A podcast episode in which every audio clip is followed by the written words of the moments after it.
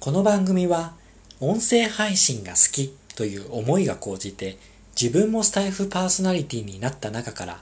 音声配信について学んだことや音声メディアの情報を届ける番組です。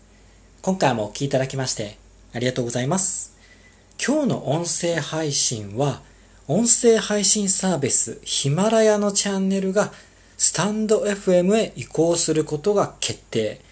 このニュースについてシェアをしていきたいと思います。ヒマラヤとスタンド FM から、えー、お知らせが出ました。音声プラットフォームヒマラヤでの配信でですね、これまでヒマラヤで企画、制作、配信サポートを行っていたチャンネルにつきまして、2021年10月以降、スタンド FM でお楽しみいただけることになりましたっていうニュースが出ました。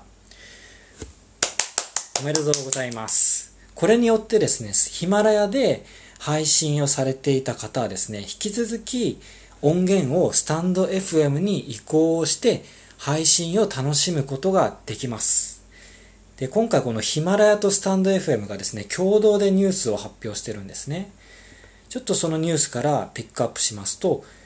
ヒマラヤにて配信されていた皆様には他プラットフォームへの移行をご案内しておりますが、スタンド FM は外部音源のアップロードが簡単にできるため、今後の音声チャンネルの移行先としてお勧めしております。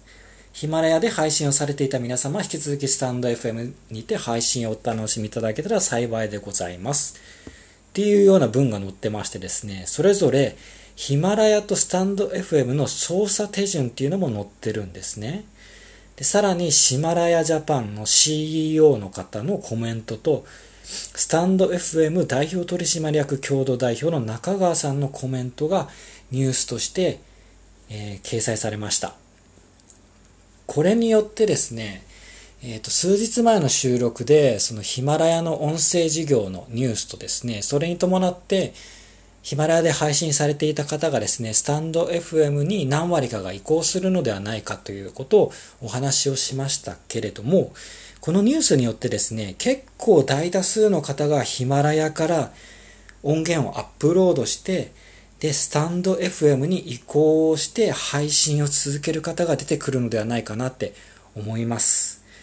で、ぜひですね、あの、ヒマラヤで配信をされていた方は、これを機会に音声配信をやめることなくですね、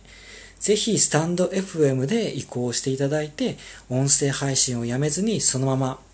音声配信を続けていってくれればなんか嬉しいなって私は感じました。そして、なんかスタイフ内で、その、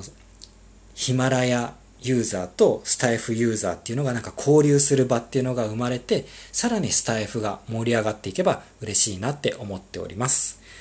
はい、今回はですね、音声メディアの情報として、音声配信サービスヒマラヤの一部のチャンネル、および音声配信者のサポートがスタンド FM へ移行することが決定というニュースをシェアしていきました。最後までお聴きいただきましてありがとうございます。それでは素敵な一日をお過ごしください。